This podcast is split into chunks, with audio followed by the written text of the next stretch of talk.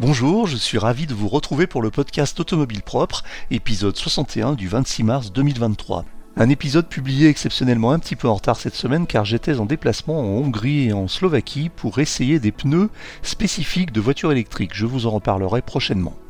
Je vous rappelle que ce podcast est disponible sur toutes les plateformes comme iTunes, Spotify, Google Podcast et autres. Si vous l'appréciez, vous pouvez le noter, ça nous ferait très plaisir et cela aiderait le podcast à gagner en visibilité.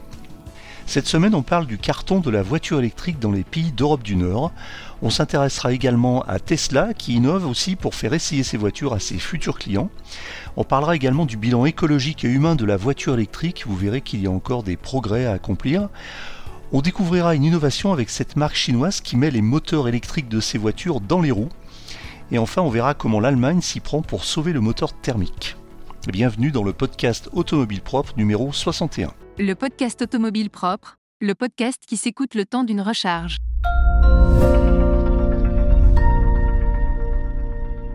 Pourquoi la voiture électrique cartonne dans les pays nordiques? Les pays nordiques, en particulier la Norvège, sont leaders en matière d'adoption de voitures électriques en Europe. Les chiffres montrent que les voitures électriques ont une part de marché significative en Europe et sont en constante progression. En janvier 2023, les ventes de voitures électriques ont augmenté de 13,9% par rapport à janvier 2022 pour atteindre 93 551 immatriculations exactement en Europe, soit une part de marché de 10,3%. 3% euh, des nouvelles immatriculations. Les ventes de voitures électriques ont battu des records avec plus de 280 000 voitures immatriculées en novembre 2022. En comparaison, leur part était seulement de 1,9% en 2019, ce qui montre la croissance rapide de ce marché. Enfin, en dernier chiffre, les, euh, les ventes de voitures électriques ont également représenté plus de 12,1% des ventes totales en Europe en 2022. Alors la Norvège est le pays où l'adoption de la voiture électrique est la plus avancée. Plus de 8 voitures sur 10 vendues en Norvège en 2022 étaient des voitures 100% électriques. On parle bien de 100% électriques et pas euh, hybrides et électriques soit euh, c'est précisément 79,3% des nouvelles voitures vendues. Le pays a également pour objectif de faire en sorte que toutes les nouvelles voitures vendues soient zéro émission d'ici 2025, donc c'est demain en fait. Le chiffre est particulièrement impressionnant lorsqu'on sait que la Norvège est aussi un pays producteur de pétrole et l'un des plus riches euh, en Europe par habitant. Donc en fait, on peut aussi en déduire que le pétrole, euh, la manne du pétrole permet à la Norvège d'aller plus vite dans sa conversion et dans sa transition vers l'électrique. L'Islande arrive en deuxième position avec un taux de 64% de voitures électriques et hybrides par rapport au total des immatriculations. La Suède, le Danemark, la Finlande, les Pays-Bas, l'Allemagne, la Suisse le Luxembourg et, petite exception euh, plus au sud, Malte complètent euh, également le, top 10. La question qui se pose est de savoir pourquoi les pays nordiques ont une telle avance en matière d'adoption des voitures électriques. Tout d'abord, il y a une volonté politique de favoriser l'électrification des transports. Les gouvernements ont mis en place des politiques fiscales incitatives pour encourager les achats de voitures électriques, telles que des, exemptions de taxes et de péages, des subventions pour l'achat de véhicules électriques assez importantes, et puis euh, par exemple aussi l'abattement total de la TVA et des avantages fiscaux pour les entreprises qui en possèdent. Les gouvernements ont également investi dans des infrastructures de recharge pour les voitures électriques en installant des bornes de recharge publiques dans les villes et sur les routes. Il faut savoir par exemple que les Pays-Bas sont le premier pays au monde en termes de densité de points de recharge électriques, euh, puisque euh, il y a euh, aux Pays-Bas 64 points de recharge pour 100 km. Donc c'est très très loin devant les autres. Et, en, valeur absolue aussi, les Pays-Bas sont, devant. Par contre, pourtant c'est euh, un petit pays avec une population assez limitée. Mais les Pays-Bas ont une, une, politique très volontariste en termes de développement des infrastructures, à défaut de fabriquer des voitures. Et aujourd'hui, euh, le, résultat est là. Euh, il est très facile aux Pays-Bas de rouler en voiture électrique. Ce n'est même plus une question. Enfin, il y a une prise de conscience écologique forte dans ces pays. Les Nordiques sont très préoccupés par les changements climatiques et la réduction des émissions de gaz à effet de serre. Les voitures électriques sont perçues comme une solution respectueuse de l'environnement, ce qui permet de réduire les émissions de gaz à effet de serre et la pollution atmosphérique. Rappelons enfin que la Norvège sert souvent de marché test et de porte d'entrée aux constructeurs chinois dont certaines marques comme Xpeng on en rencontre très fréquemment et souvent des, voitures qui n'existent pas dans le reste de l'Europe. L'Europe est donc en tête dans la course à l'électrification de l'automobile, en tout cas en termes d'usage. Il ne reste plus qu'aux constructeurs européens à faire en sorte d'être à la hauteur des attentes des consommateurs afin de ne pas se faire éjecter euh, de leur propre marché par l'ogre euh, chinois.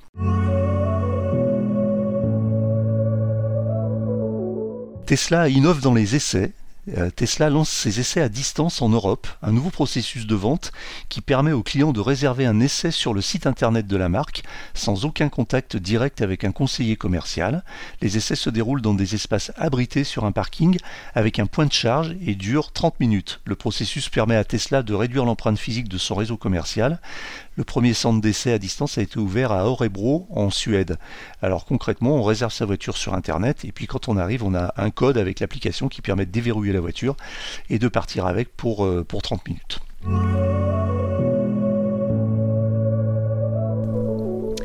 L'impact de la voiture électrique est-il sous-évalué? Une étude menée par la, campagne Need the Charge a évalué l'impact environnemental et humain de la chaîne d'approvisionnement des véhicules électriques des constructeurs automobiles. Cette étude a été publiée pour encourager les constructeurs automobiles à rendre leur chaîne d'approvisionnement plus équitable, durable et sans énergie fossile si possible. L'étude a évalué les constructeurs automobiles sur la base de deux critères principaux. Alors après, on en pensera un petit peu euh, ce qu'on veut. Ces deux critères sont l'impact sur l'environnement, ok, et l'impact sur les droits humains. L'étude souligne que la production des véhicules électriques n'est pas exempte de, défauts et que l'une des faiblesses est la production elle-même. Les véhicules électriques nécessitent des ressources en terre rares, en plus de celles classiques comme les aciers, ce qui peut mettre en danger de nombreuses populations autochtones. L'étude évalue euh, les constructeurs automobiles sur la base de ces deux critères. Les constructeurs automobiles ont reçu un score sur 100 pour chaque critère et aucun constructeur n'a obtenu ne serait-ce que la moyenne. Mercedes est le constructeur automobile qui s'en sort le mieux cependant avec un score de 37% cependant, c'est-à-dire 37 sur 100 on va dire, suivi de Ford avec 33% et de Volvo avec 31%.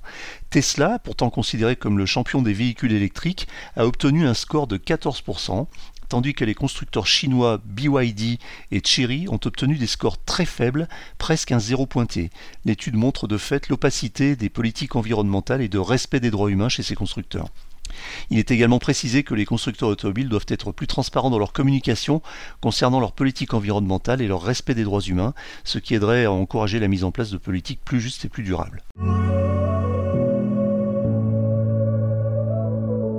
Des moteurs dans les roues le constructeur automobile chinois Dongfeng a récemment dévoilé deux nouvelles berlines électriques équipées de moteurs dans les roues. Cette innovation technologique permet une meilleure répartition du poids, ce qui améliore la tenue de route et la voiture et offre également un gain d'espace à l'intérieur de l'habitacle. Ces deux voitures électriques ont été présentées lors du salon de l'automobile de Chengdu en Chine. Elles sont équipées de batteries qui leur permettent d'atteindre une autonomie allant jusqu'à 550 km et une vitesse maximale de 150 km/h. D'après Dongfeng, ces deux modèles seront commercialisés en Chine d'ici la fin de l'année. Le constructeur chinois espère ainsi répondre à la demande croissante de voitures électriques dans le pays. En effet, la Chine est actuellement le plus grand marché automobile du monde et l'un des plus importants marchés pour les voitures électriques. La présentation de ces deux berlines équipées de moteurs dans les roues est une nouvelle étape dans l'innovation technologique des voitures électriques en Chine. Ces dernières années, les constructeurs chinois ont investi massivement dans la recherche et développement de technologies pour des voitures électriques afin de répondre aux normes environnementales très strictes du pays et de plus en plus strictes. Dans l'ensemble, les voitures électriques équipées de moteurs dans les roues offrent des avantages significatifs en termes d'efficacité énergétique et de performance. Reste à connaître l'impact en termes de confort et de comportement routier, puisque l'on sait que généralement en matière d'automobile, on dit que les masses non suspendues doivent être les plus légères possibles. Cette innovation irait donc un peu à l'encontre de ce précepte, vivement qu'on puisse prendre le volant pour se faire une vraie idée.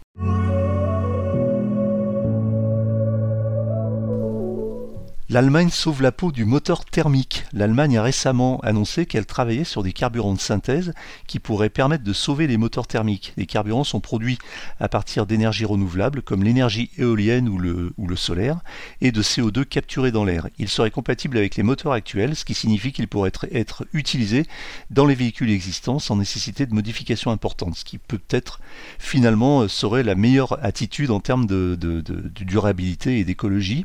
Le gouvernement allemand a investi 740 millions d'euros dans ce, projet, euh, dans le but de rendre les carburants de synthèse disponibles à grande échelle d'ici 2030. Selon les experts, ces carburants pourraient permettre de réduire considérablement les émissions de CO2 des véhicules à combustion en les faisant passer de 95 grammes au kilomètre en moyenne à moins de 30 grammes au kilomètre. Cette initiative a été saluée par certains acteurs de l'industrie automobile qui estiment qu'elle pourrait aider à prolonger la vie des moteurs thermiques en, attendant que les véhicules électriques deviennent plus abordables et plus courants. Cependant, d'autres voix s'élèvent pour critiquer cette stratégie, arguant que le développement de ces carburants de synthèse pourrait ralentir la transition vers les modes de transport plus durables. En tout cas, cette annonce montre que l'Allemagne prend au sérieux la lutte contre le changement climatique à sa façon et qu'elle est prête aussi à sa façon à investir dans des solutions innovantes pour y parvenir. Voilà, c'est terminé pour aujourd'hui, mais l'actualité de la voiture électrique ne s'arrête jamais. Retrouvez-la heure par heure sur automobilepropre.com. Pensez bien à vous abonner via votre plateforme préférée afin de ne rater aucun épisode. Et n'oubliez pas de noter le podcast sur les plateformes, c'est le meilleur moyen de nous soutenir. N'hésitez pas également à nous faire vos retours, remarques et suggestions à l'adresse podcast.automobilepropre.com. Quant à moi, je vous dis à la semaine prochaine pour un nouveau numéro de Automobile Propre, le podcast, avec une interview d'un acteur de l'électromobilité en France. Salut